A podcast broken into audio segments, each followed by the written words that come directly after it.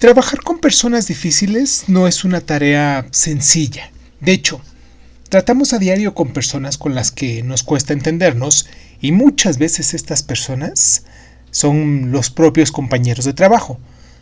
En el mundo de las relaciones interpersonales, en la oficina, por ejemplo, tiende a ser muy complejo, pero si nos armamos con las herramientas apropiadas y logramos reaccionar de manera constructiva, ganaremos en autoconfianza y veremos cómo esas relaciones conflictivas se suavizan. Hoy aquí en Crónicas Lonares trataremos de mm, crear unas pequeñas claves, unas técnicas, unos tips para tratar con las personas difíciles en el, ámbito laboral y no dejar que nos desestabilicen ni que nos pongan contra las cuerdas. También trataremos mm, algunas técnicas como el análisis transaccional, que nos permitirán conocer los estados del yo o la comunicación no violenta con la que lograremos transmitir nuestros mensajes sin agresividad, sin sumisión ni tampoco huida. Trataremos de definir una estrategia para enfrentarnos a las personas ansiosas, desconfiadas, hiperemotivas, perfeccionistas, narcisistas y perezosas y lograr que pues todo mundo salga ganando. Uno de los puntos que también es importante tocar es que invitaremos a evitar los conflictos que no llevan a ninguna parte y que y en este caminito mm, tratar de no perder de vista nuestro objetivo, entre tantas otras cosas que tocaremos el día de hoy. Y pues nada, yo soy Irving Sun, esto es Crónica Lonares, como les digo, y pues comenzamos, ¿no? Cierra los ojos. Si escuchas que alguien se acerca, no temas. Todo estará bien.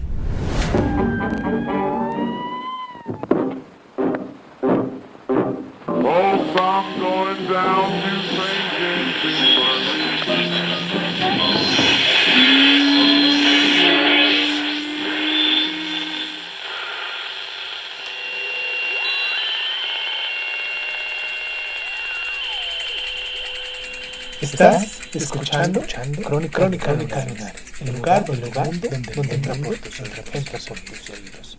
Bienvenido. Las relaciones humanas no son sencillas. Todos los días nos cruzamos con personas con las cuales nos cuesta trabajo entendernos y por desgracia no elegimos nuestras relaciones profesionales, pese a que pasamos mucho tiempo con nuestros compañeros de trabajo. Con algunas de estas personas, las relaciones son cómodas, armoniosas y constructivas de forma natural. Este tipo de relación no precisa ningún tipo de esfuerzo especial. Sin embargo, con las personas más difíciles es necesaria una actitud proactiva. Aceptar este esfuerzo necesario es un primer paso fundamental. Pero, ¿por qué debería dedicar tiempo y energía en la gestión de la relación cuando es una persona la que constituye ese problema. Podemos mm, rebatir a esta cuestión, indudablemente legítima, con la célebre máxima de Gandhi. Sé el cambio que quieres ver en el mundo. El que quiera que las cosas cambien debe de ser mm, el motor del cambio y eso también es aplicable a la oficina, ¿no? Si nuestro objetivo es salir de una o varias relaciones tóxicas, hay que tomar riendas del asunto y hacernos con las herramientas necesarias para lograrlo, ¿no? Para ello, hoy, hoy trataremos de proponerte cómo proceder en tres etapas. Hay que seguir este programa de trabajo que debería permitirnos, en vez de sufrir, con mayor claridad, tomar cierta perspectiva y pasar a la acción. Pero antes que nada, o antes de todo, me gustaría mucho que nos dejaran ustedes sus mensajes, que nos mm, mandaran sus, correos electrónicos en cronicalonares.sun.hotmail.com que nos compartieran en las diferentes plataformas de audio y podcast donde ustedes nos escuchan también para que les llegue a otras personas y que en determinado momento eh, pudiera ser efectivo o más afectivo este tipo de mm, relaciones que se llevan el día al día. Y pues nos pueden encontrar en, en Spotify, en YouTube, en SoundCloud, en Facebook, en Instagram y bueno, en todas las plataformas de audio y podcast. ¿Les parece? Eh, nos pueden encontrar como Crónica Lunares de Zoom. Vamos a, ya hacer nuestra pausa porque digo, sí, ya vamos a hacer nuestra pausa porque ya quiero continuar con esto, quiero meterme de lleno con el tema porque lo traigo aquí ya en la punta de la lengua y ya no quiero distraerme con los anuncios. Y pues nada, vamos a la pausa y regresamos.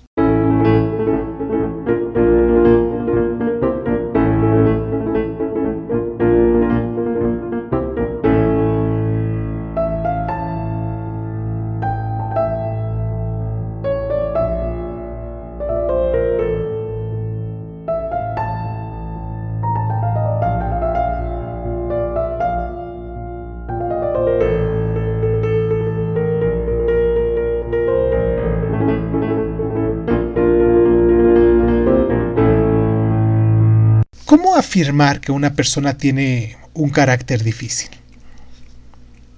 Es delicado trazar el límite entre una tendencia a dejarse llevar con demasiada facilidad y una persona con carácter, ¿no?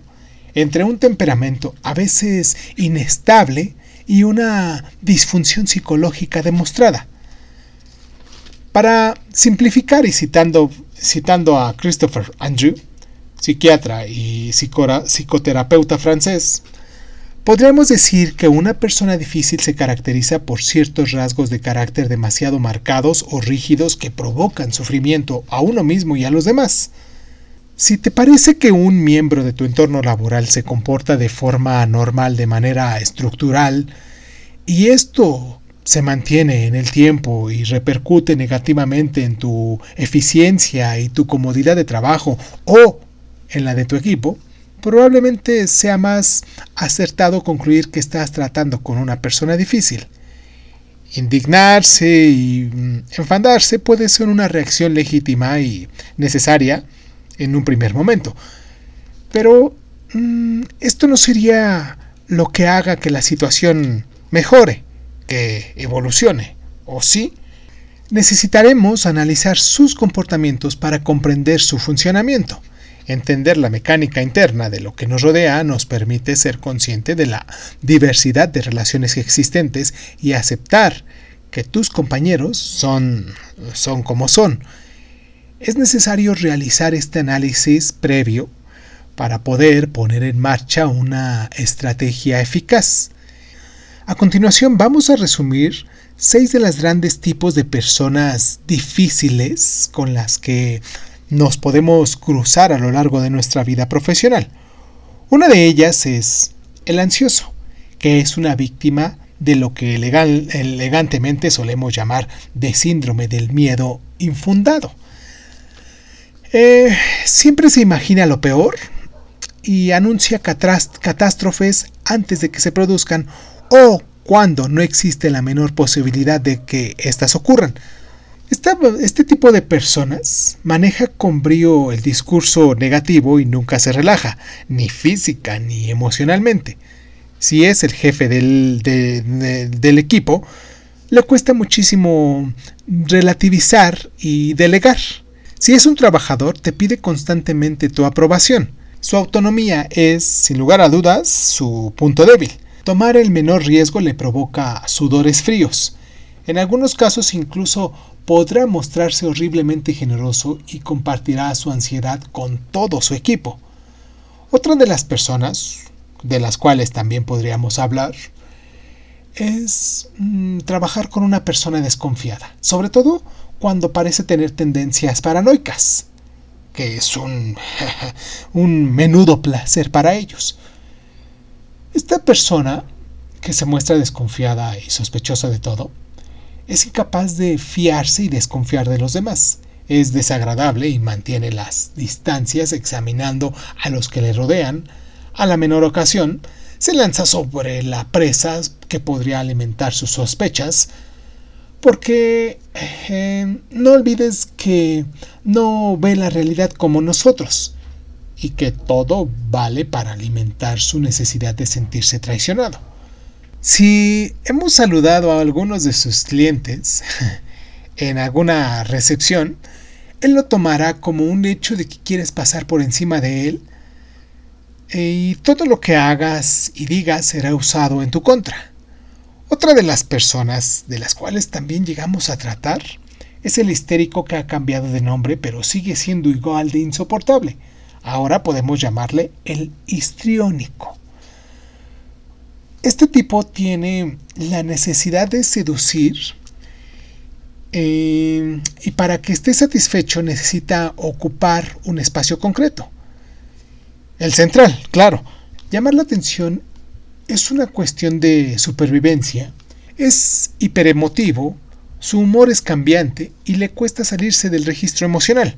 Y para su desgracia, en el ámbito profesional la relación es técnica y contractual. Ahora bien, la moderación en las relaciones humanas no es su punto fuerte. Uno de los puntos también, o de las personas de las cuales llegamos a tratar, es la persona que dice lo mejor es enemigo de lo bueno. Y para nuestra mala suerte, el perfeccionista no ha comprendido nada de esto. Cuando alcanzan sus metas, su perfeccionismo consiste en poner un objetivo que por definición es imposible de alcanzar. El perfeccionista se obstina a desplegar un rigor tal que, por ejemplo, nunca va a entregar un trabajo terminado.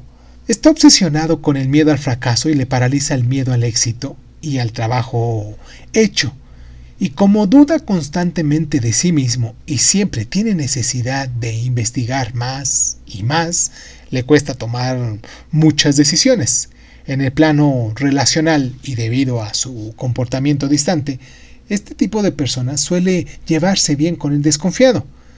Uno de los, de los personajes también que nos llegamos a encontrar en nuestro trabajo es el narcisista, que tiene un principal problema en la vida, está por encima del resto y es simplemente un ser extraordinario. O sea, se cree mucho, se siente mucho. Al menos eso es lo que él piensa. En otras palabras, no solo cree que todo le está permitido, sino que todos le deben algo y él no le debe nada a nadie. Si en algún momento hemos llegado a marcarle algún error, mm, nos mirará con sorpresa e incluso con cierto estupor pero ¿a qué se debe ese descontento? ¿Por qué un cambio de actitud tal? Como los señores de otras épocas, su narciso tiene derecho a privilegios y punto. Eso es lo que él piensa. Pero bueno, pasemos a un último personaje que también nos encontramos en nuestra área de trabajo. No podíamos acabar, claro, sin referirnos al perezoso independientemente del que no pase a la acción por culpa de esa profunda angustia o de una egoísta preocupación por ahorrar su energía personal, el resultado tiende a ser el mismo. Heredas trabajo que no puede o que no quiere hacer. Al menor problema de salud pide una baja. Necesita un día completo para realizar la tarea más simple y siempre tiene algo mejor que hacer que ponerse al servicio de su equipo.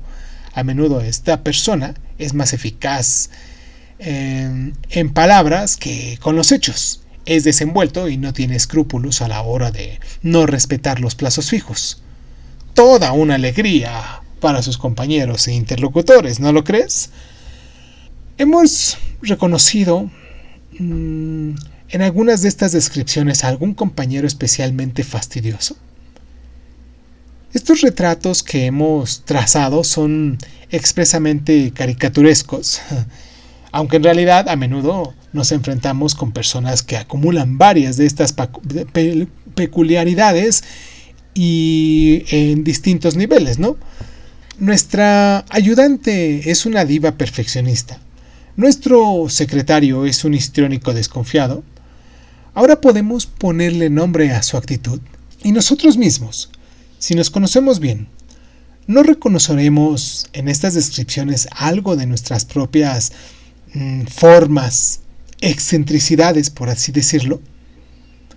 Y para acabar, debemos saber que el Sunum, en términos de personalidad difícil, en este caso incluso hablamos de la personalidad tóxica, es aquel del que los psicólogos, los coaches de empresa y los medios de comunicación llevan hablando sin cesar desde hace más de una década, el perverso narcisista. Ante este tipo de personas se acaban todas las bromas. Si te han elegido para que seas una de sus víctimas, es simple, va a buscar desmoralizarte a través de un trabajo de destrucción sistemática en tus defensas y de tu dignidad y por suerte, según los cálculos, este tipo de personas solo representan entre el 2 y el 3% de la población.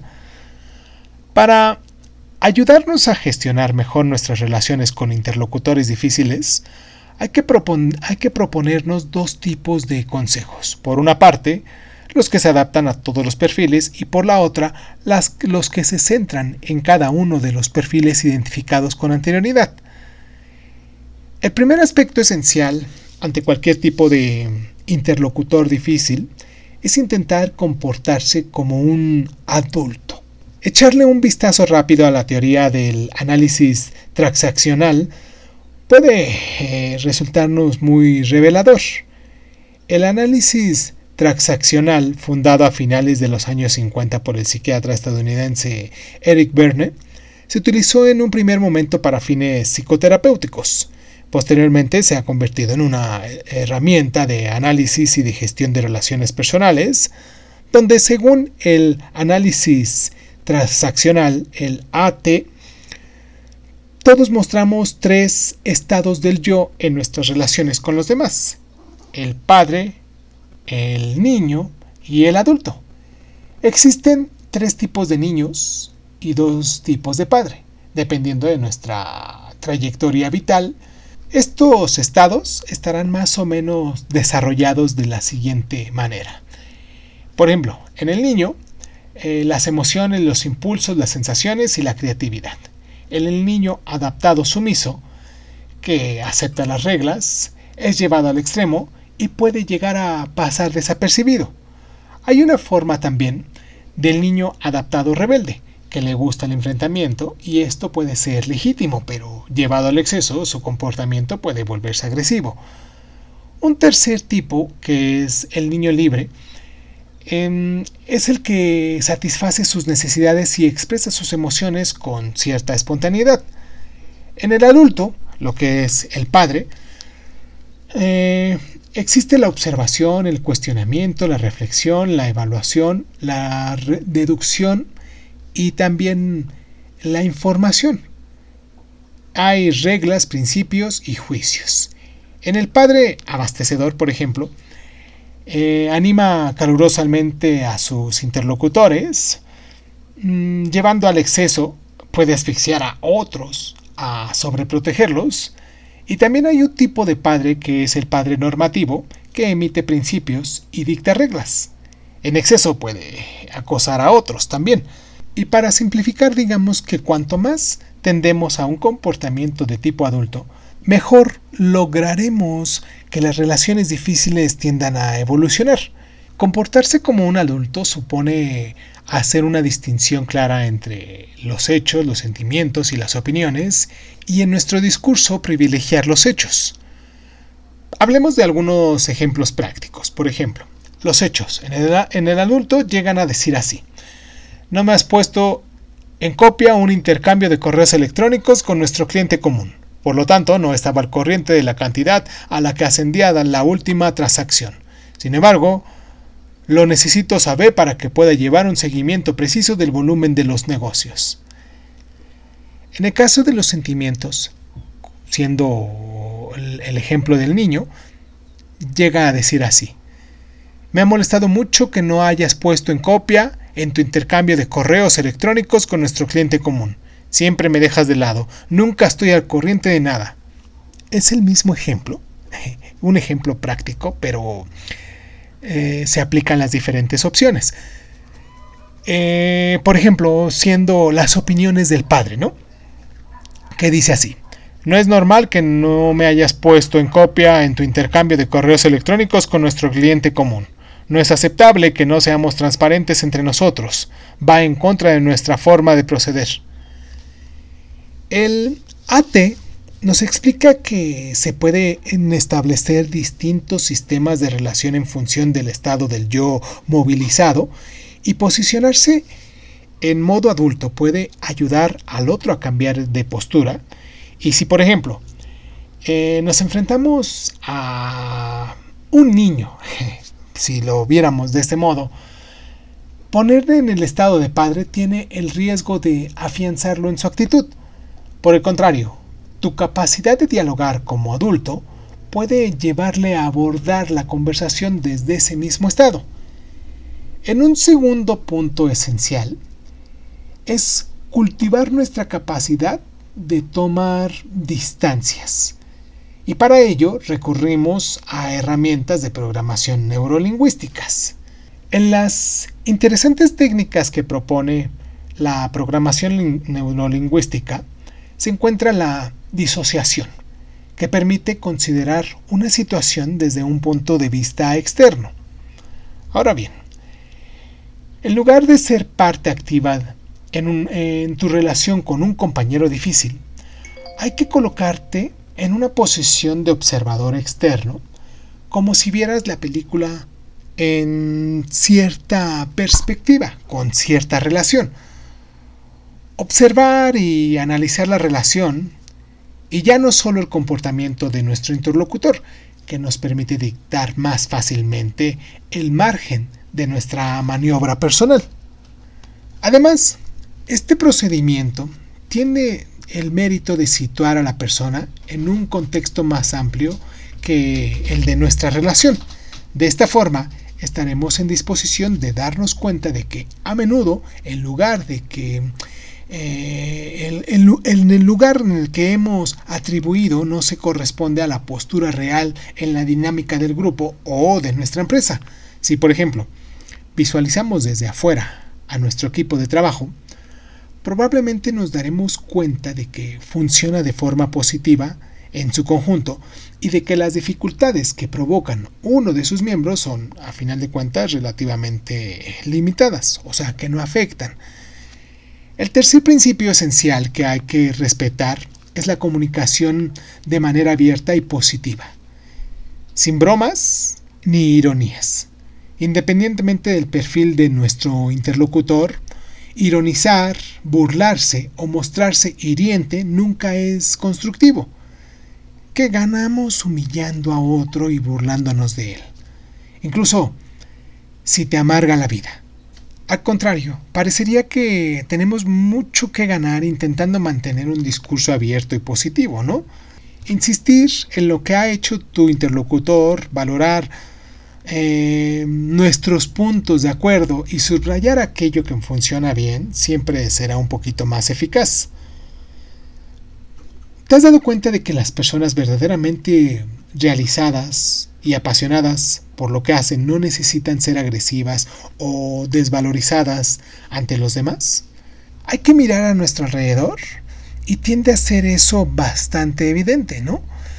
Para ello, las técnicas de la asertividad y de la comunicación no violenta, la CNV, mm, nos serán de gran ayuda porque la idea es esforzarnos por transmitir el mensaje sin agresividad, sin sumisión y tampoco sin huida.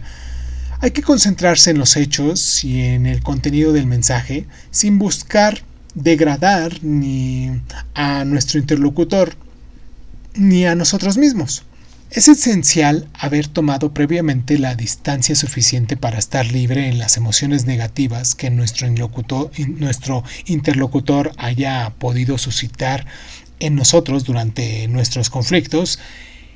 Y si solo estás íntimamente convencido de que puedes mantener una conversación constructiva con esa persona, pues mm, se hará lo posible, ¿no? Dotándonos de los medios necesarios, claro. Y por supuesto, es humano tener una cierta dosis de agresividad eh, que en ocasiones nos sentimos que la descargamos cuando tenemos la sensación de que ya hemos aguantado demasiado. En este caso, si se presenta eso, mm, tendremos dos opciones a seguir. Contactar con una persona de confianza con la que podamos hablar y hay que reír si es que es necesario. Hay que reducir todo lo posible los contactos con ese interlocutor complicado durante una breve mm, periodo de tiempo para poder descargar esa atención acumulada es un clásico. Tengo reuniones fuera todo el día. Hay que dedicarnos un almuerzo ameno con una persona positiva. Hay que organizar una visita a un cliente agradable o hay que tomarnos un día de vacaciones al menos. Y bueno, ahora que hemos establecido estos tres ejes principales, es conveniente desarrollar algunas estrategias en función del buen perfil concreto de nuestro interlocutor. Ante la ansiedad, lo más importante es tratar de tranquilizar.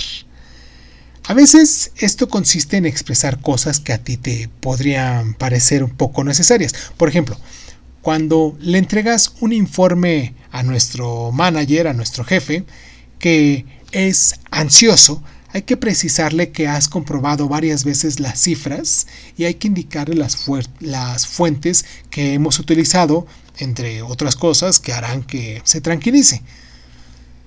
Toda información reconfortante que pueda reducir su nivel de incertidumbre no hará más que conseguir que se relaje y por lo tanto mejorar nuestra relación. Además, hemos de saber que las personas ansiosas no les gustan las sorpresas. Hay que avisarles de cualquier cosa que vaya mal antes de que lo descubran por sí mismas. Si en el informe que has preparado para una reunión importante hay una equivocación, una errata, hay que decírselo y subrayar que ya has encontrado la solución. Lo has rectificado a mano en todos los documentos. Sin embargo, hay que prestar atención. El ansioso podría fácilmente desestabilizarse e incluso reducirte a una esclavitud por lo que conviene establecer ciertos límites. En nuestras manos está determinar qué puedes hacer y qué no, ya sea porque no tienes tiempo o porque consideras que no es justo, ¿no? Hay que expresar lo que sientes de forma clara y decidida, diciendo, gracias a esta o aquella acción, limitamos los riesgos de error o las posibles incertidumbres. Por tanto, podemos considerar haber hecho todo lo posible. Ante la desconfianza, de lo que se trata es de demostrar tu legitimidad y tu buena fe.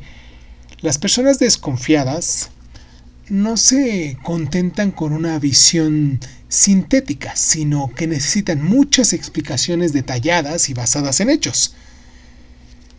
Eh, si llegamos a presentar un estudio de mercado, hay que adaptar a nuestro discurso, aunque los detalles metodológicos aburren a los interlocutores que desconfían en ti, tus detalladas explicaciones ayudarán al desconfiado a entrar en el tema alejándose un poco de sus conflictos, de todos sus demonios que trae. Por otra parte, no hay que olvidar mm, respetar adecuadamente los códigos. También es importante las reglas y las jerarquías. Y en aras de mm, la eficacia y para ganar tiempo, pedimos una cita directamente con el gran director. Creo que no. Tu jefe con tendencias paranoicas va a sentirse traicionado, despojado y en cierto modo también hasta amenazado. Incluso, si tienes la sensación de que te lleva tiempo, sigue la vía jerárquica más clásicas. Eso hará que ganes cierta tranquilidad. El último, último punto muy importante de todos estos es el aislamiento de un sospechoso crónico que le permite alimentar su necesidad de encontrar las evidencias de sus sospechas y por lo tanto es esencial mantener el diálogo con él. Esto nos permitirá evitar un gran número de incomprensiones que son fuentes de todo conflicto. Hay que poner en copia un correo, hacer que aprueben los documentos, entre tantas otras cosas que tienden a ser eh, cosas de oficina. Pero son estos pequeños gestos los que nos costarán poco al tiempo que le permitirán dejar de sentirse apartado, que en dado momento es su mayor temor. Pero bueno, ante la hiperemotividad hay que medir nuestras palabras. El histriónico necesita ocupar el centro del escenario y tiene una gran necesidad de sentirse reconocido y por lo tanto em, aquí te aconsejamos alimentar su ego en momentos en los que no hay mucho juego y de ese modo lograrás un cierto beneficio. Por ejemplo, tu compañero de trabajo está especialmente contento consigo mismo porque su propuesta para el nombre de una nueva página web le parece la mejor con cierta diferencia. Incluso le gustaría presentársela él mismo al director. Entonces, en este caso, hay que dejarle que defienda su idea. No obstante, esto debe de ser esporádico, ya que de no serlo nos arriesgamos a que nos domine. Otro punto importante es detectar en la persona histriónica un momento de estabilidad emocional para dirigirle comentarios positivos. Estos signos de reconocimiento pueden ayudarnos a moderar sus palabras y sus juicios. Lo necesita ya que mm, le cuesta encontrar un término medio entre la adulación y la desvalorización de los demás. Y para inspirarle confianza, hay que privilegiar los momentos en los que están solos y en los que no tiene que buscar para ser el mejor. Ante el perfeccionismo, muéstrate indulgente pero firme. Del mismo modo que el ansioso, el perfeccionista necesita enormemente estar tranquilo y detesta los imprevistos. Su necesidad de dudar de todo y de buscar sin cesar la mejor opción hace que cualquier toma de decisión tienda a ser dura. Por tanto, tienes que presentar los efectos de su decisión de forma positiva, diciendo más o menos así. Ahora que hemos elegido esta opción, sabemos hacia dónde nos dirigimos y vamos a poder poner todo en marcha para ofrecer un producto con la mejor calidad posible. Evita descuidar los detalles que le importan. Tu manager se muestra intratable con respecto a la calidad ortográfica de los informes. Si la redacción no es, tu punto fuerte, pídele a alguien más que relea tu texto, ¿no? ¿Tienes un colega obsesionado porque el diseño sea perfecto? Antes de publicarlo, deja que lea el documento. Si sabes que es importante para él, haz esta pequeña concesión. Así ganarás un poco de calma, con la condición de que no retrase tu trabajo, claro. Y si eres el superior de alguien muy puntilloso y con tendencia a obsesión, tómate el tiempo de explicarle el por qué y el cómo de todo el cambio. Eso será mucho más constructivo que confrontarte a un hecho consumado. Necesita tiempo para prever y organizarse, así que concédeselo, pero mantente firme en lo relativo a los plazos que hay que respetar, claro. Ante el narcisismo, se aconseja dejar a un lado el ego. Todos necesitamos señales de reconocimiento y sin embargo no esperes ninguna si trabajas con un narcisista. Así evitarás sentirte decepcionado. Aprovecha sus cosas buenas y busca en otra parte el apoyo que eh, te falta, ¿no? No intentes responderle si trata de denigrarte, no entres en su juego y cuando no estés de acuerdo, dale argumentos objetivos, apoyándote en ejemplos, en documentos escritos y mantén un tono neutro desprovisto de cierta irritación. Con el histriónico, mm, aprovecha un momento de estabilidad emocional para transmitirle tu aprobación, si esta, claro, es sincera, preferentemente durante una entrevista privada. Y dicho esto, si tienes que tratar con un perezoso narcisista, con alguien que realmente quiere hacerte daño, vas a tener que demostrarte muy organizado y muy ofensivo a la vez. No pienses que vas a poder salir airoso con cierta facilidad y manipular al manipulador. El verdadero perverso narcisista puede querer destruirte y para enfrentarte a él hay que hacer tres cosas. Una de ellas es redactar una lista con todas sus palabras y actos reprensibles mencionando el lugar, la fecha y las personas que fueron testigo. Guardemos todos los documentos que podrán servirte para demostrar su maleficencia en una carpeta. Otra de ellas es rodearte de algunas personas de confianza con las que puedas conversar y dialogar. Y la tercera de ellas, en medida de lo posible, es consultar a un médico del trabajo o a un psicólogo que podrá ofrecerte consejos útiles. Atención aquí. No te tomes las malas acciones de este tipo de persona a la ligera, ya que podría llevarte a un estado de depresión y perjudicar tu carrera. En cambio, hay que recordar que esos perfiles son escasos, así que no te vuelvas paranoico y no le pongas demasiado rápido la etiqueta de perverso a alguien de los que conoces. Ahora, ahora bien, mm, ante la pereza, hay que ponerse estricto. Los perezosos necesitan que alguien les guíe. Si es un subordinado, es necesario que le fijes objetivos detallados y controles con mucha regularidad que se están cumpliendo.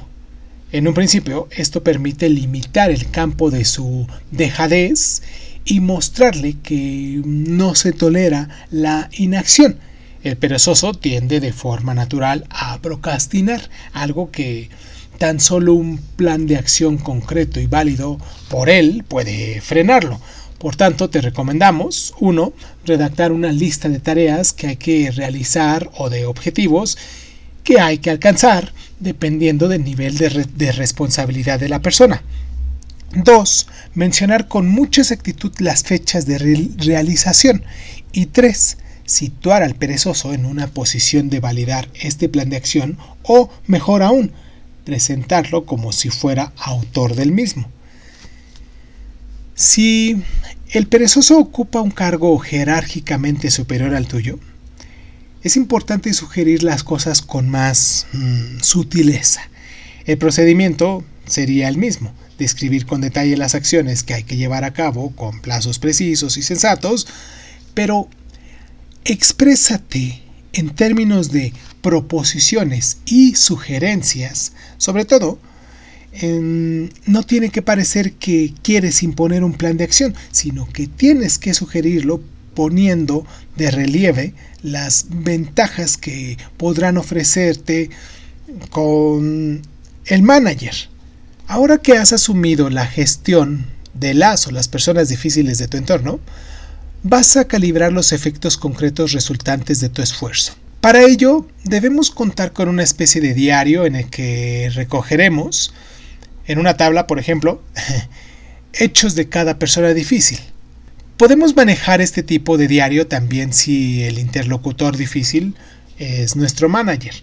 No obstante, tal recopilación de anécdotas nos dará la impresión de que eres muy pleitista, incluso maniático, y por lo tanto es necesario que este procedimiento se limite a tres o cuatro meses. Esto es más que suficiente para hacerle con una muestra representativa de los problemas de comportamiento de la persona en cuestión. ¿Qué hacer con esta recopilación edificante? Podrías utilizarla durante una entrevista de evaluación anual, por ejemplo, o si decides que ya no puedes trabajar más con esta persona.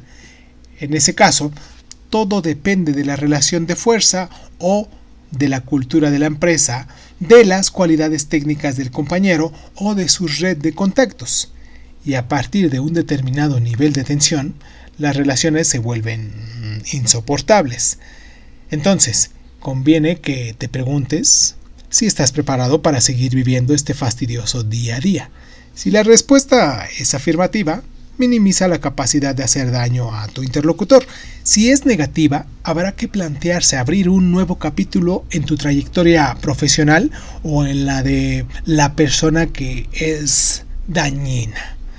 Vamos a hacer nuestra pausa porque hoy se nos fue el programa rapidísimo.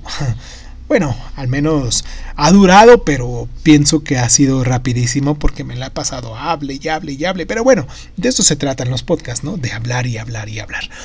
Vamos a hacer nuestra pausa porque necesito tomar algo para refrescar un poquito mi garganta. Los invito a que me acompañen con cualquier cosa que tengan ustedes a la mano, algún vino, algún tequila, un mezcal o, algún licor que, que estén por ahí tomando. O si están en algún momento de sus actividades diarias, pues los invito también a que eh, se tomen un momento para suscribirse con nosotros, para que nos compartan y pues al menos que nos dejen algún comentario. Vale, vamos a nuestra pausa y en el siguiente bloque vamos a hablar de los mejores consejos que podemos mm, llevar a cabo eh, siempre y cuando ya hayamos entendido cuál es el tipo de personaje que, con el que trabajamos. Vamos a nuestra pausa y regresamos.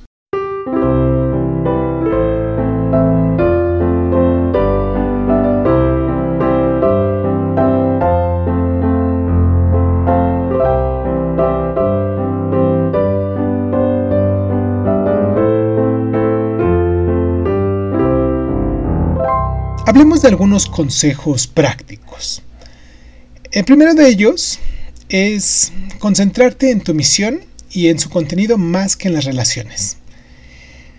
Ah, a algunos de nosotros a veces nos cuesta concentrarnos, lo que nos lleva a volcarnos demasiado en las relaciones humanas en detrimento de nuestra misión. Y aquí cabe preguntarnos, haces tu trabajo correctamente y obtienes resultados concluyentes, que claro, eso es lo más importante. El lugar que tu manager o tus compañeros no te den todas las muestras de reconocimiento que esperas es secundario. Otro punto es, intenta adoptar un comportamiento constructivo. Ante una relación complicada, hay que evitar los comportamientos impulsivos o colóricos que no hacen más que perpetuar o empeorar las incomodidades. Si realmente deseas avanzar, es inútil contestar en el mismo tono, ¿no crees? Compórtate siempre como un adulto y saldrás ganando. Un punto más es, encuentra interlocutores de confianza. Neutralizar a algunas personas realmente dañinas es una tarea pesada que no se puede asumir por sí solo. Es esencial que te rodees de personas condescendientes con las que vayas a poder colaborar para poner en marcha una estrategia constructiva. En caso de problemas graves, es indispensable consultar al médico del trabajo o a un terapeuta. Un punto más, el cuarto de estos, es separar los hechos, las emociones y las opiniones. Es esencial distinguir bien estas tres categorías para saber en qué plan nos situamos, independientemente de que lo hagamos para analizar el comportamiento y las palabras de una persona difícil o para hacerle frente. Un quinto punto es, procura que tus principios no sean demasiado rígidos. Hay que defender nuestros principios y nuestros valores de ya que nos honra, ¿no?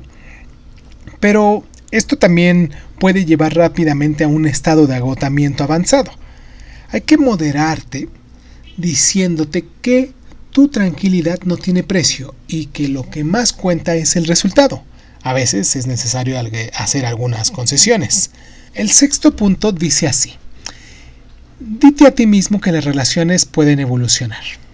Nunca hay que desesperar y es necesario mantener una buena dosis de optimismo para seguir adelante, ¿no lo crees? Si estás determinado a que tus relaciones problemáticas evolucionen, sin duda conseguirás un resultado, ese resultado. Hay que mostrarse abierto a las buenas sorpresas y ten en cuenta que cada pequeño paso hacia adelante, por mínimo que sea, es satisfactorio. El último punto es, sin embargo, no te olvides de que muy poca gente cambia de verdad. Hay que esforzarse por ser optimista, sin ser ingenuo o detallista. De hecho, el idealismo frustrado es una fuente de inmenso sufrimiento, por lo tanto, parte del principio de que aunque algunas personas pueden cambiar, esto no se debe a que tú así lo quieras, sino a que ellas mismas así lo deseen. Además, no olvides que aunque no tienes la capacidad de cambiar a la gente difícil, sí se puede lograr que tu relación con ella evolucione.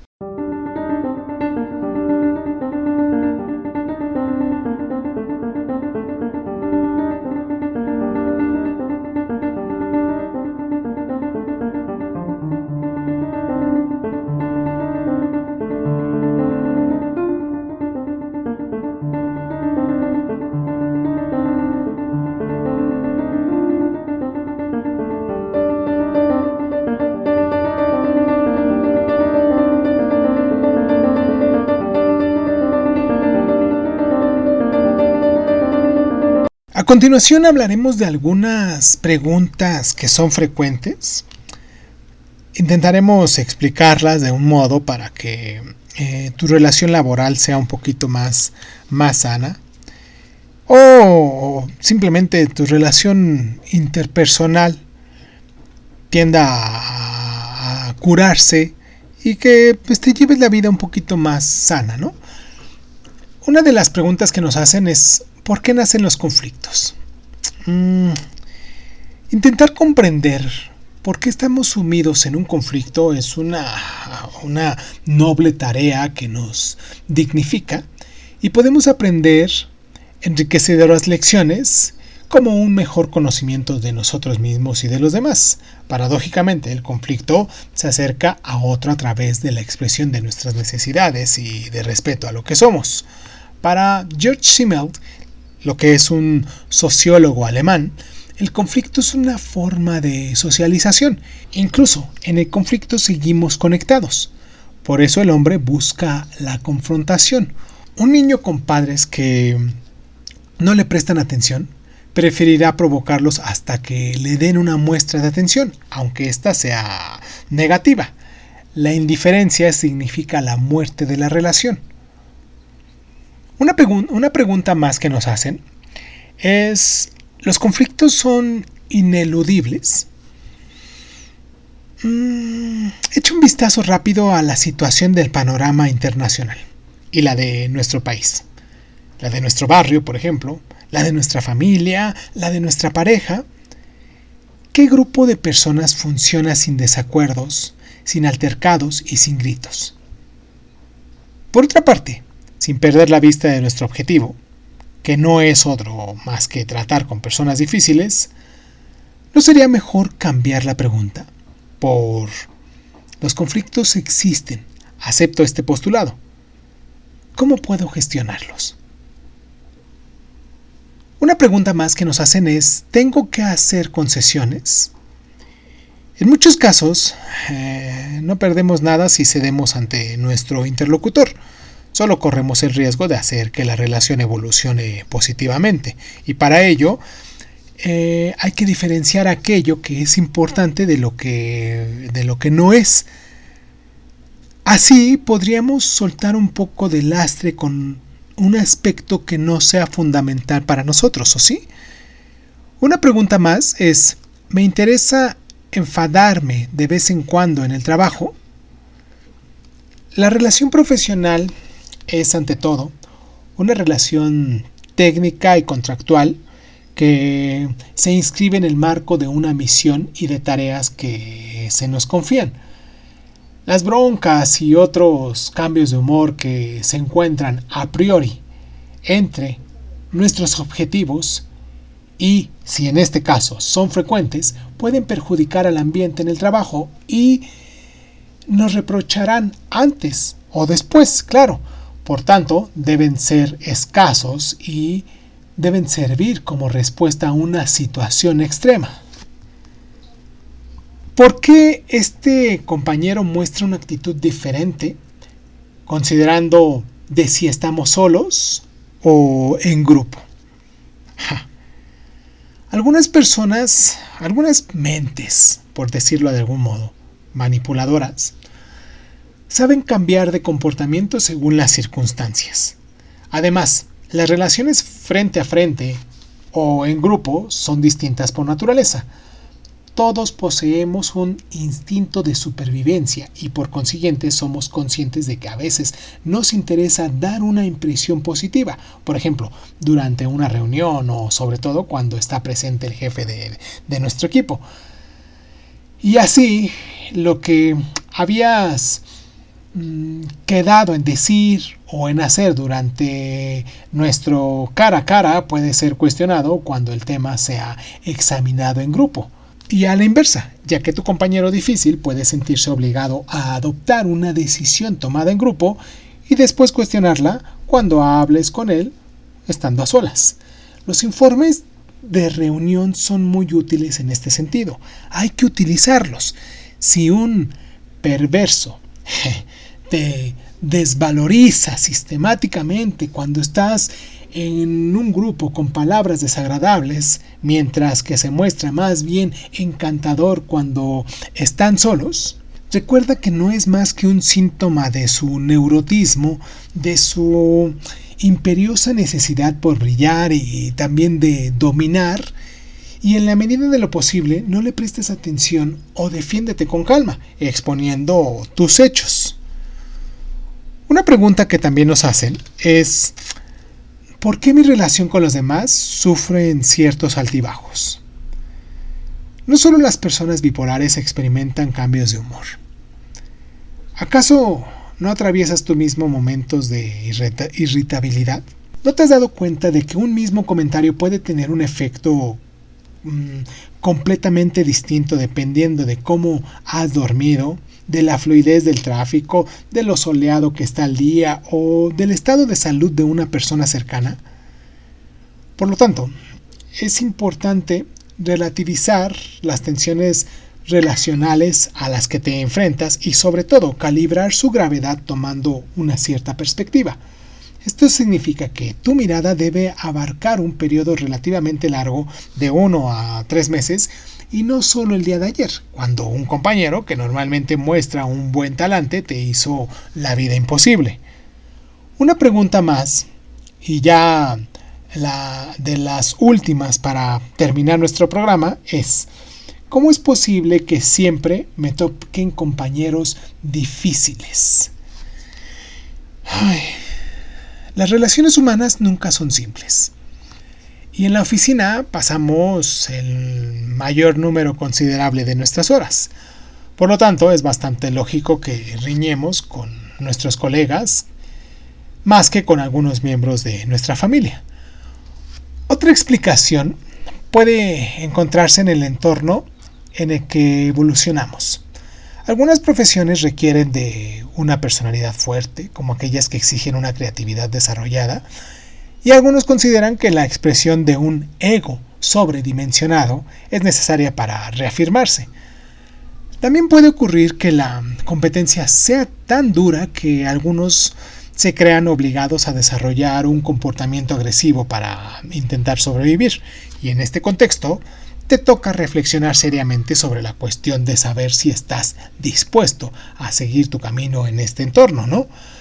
Y por último, si observas que la relación con los demás son sistemáticamente conflictivas, puede resultarte mm, útil que te hagas preguntas sobre tu propio comportamiento.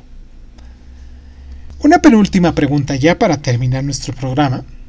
Dice así, ¿Por qué nunca me llevo bien con mis superiores? Ah, es posible que una ley de la seriedad te haya llevado a cruzarte con una sucesión de managers difíciles. También es posible que, por definición, el hecho de tener un jefe te resulte insoportable. ¿Has tenido padres muy autoritarios? ¿O al contrario? ¿Te importa mucho la autonomía y te cuesta que un superior te diga qué tienes que hacer y cómo hacerlo? En este caso, solo trabajar sobre ti mismo te ayudará a elucidar las causas de estos conflictos. Si resulta que por principios no aguantas que te supervisen, puede que haya llegado el momento de valorar la posibilidad de orientarte hacia alguna actividad que puedas ejercer como autónomo. Para terminar nuestro programa, quiero lanzarte esta última pregunta, que es muy práctica, pero que a lo mejor nos hacemos el día a día porque tenemos esos conflictos, que si no es con uno, que si no es con otro. Y dice así, ¿podemos cambiar a las personas? Dite a ti mismo que no serás tú el que cambia a la gente molesta. El que hayas decidido que el comportamiento de tu interlocutor sea inadmisible no significa que éste vaya a mostrarse más conciliador. En cambio, a través de una actitud firme, tranquila y decidida, puedes transformar nuestra relación y conseguir que nuestras interacciones evolucionen para no volver a sufrir de estos efectos. Y ahora bien, mm, ya que has decidido tratar con las personas difíciles que te rodean, De forma prudente y constructiva, claro, es necesario que te organices. Incluso antes de empezar a trazar tu plan de acción, comienza directamente con un entrenamiento rápido. Identifica a dos personas con las que mantienes relaciones complicadas en tu trabajo.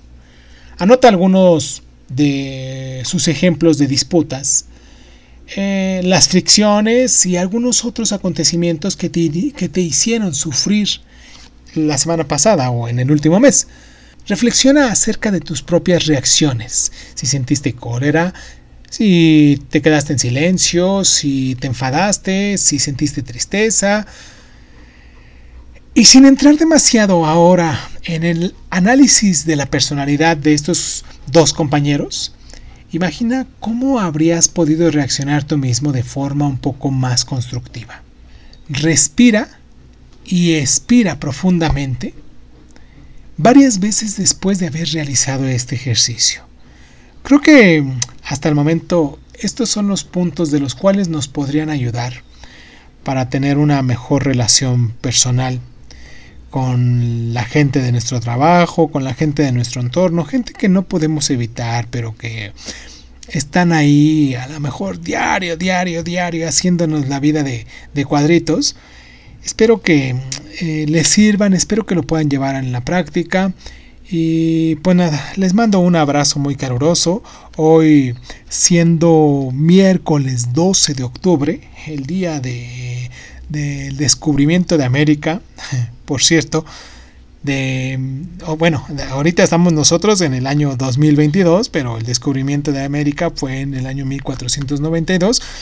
Y pues nada, un abrazo muy caluroso, espero, como les digo, que se encuentren muy bien. Espero sus comentarios, sus, sus, palabras escritas o grabadas. Recuerden que también nos pueden encontrar en Telegram. Casi no les digo en Telegram porque se me olvida, no lo tengo muy activo. Pero en Telegram nos encuentran como Crónica Lonares, este, Dizun. También así en el buscador de, Telegram nos encuentran ahí para que nos puedan dejar sus mensajes eh, de forma inmediata. Y pues nada, yo soy Irving Sun, esto es Crónica Lunares y pues muchísimas gracias y pues muchísimas gracias por estar.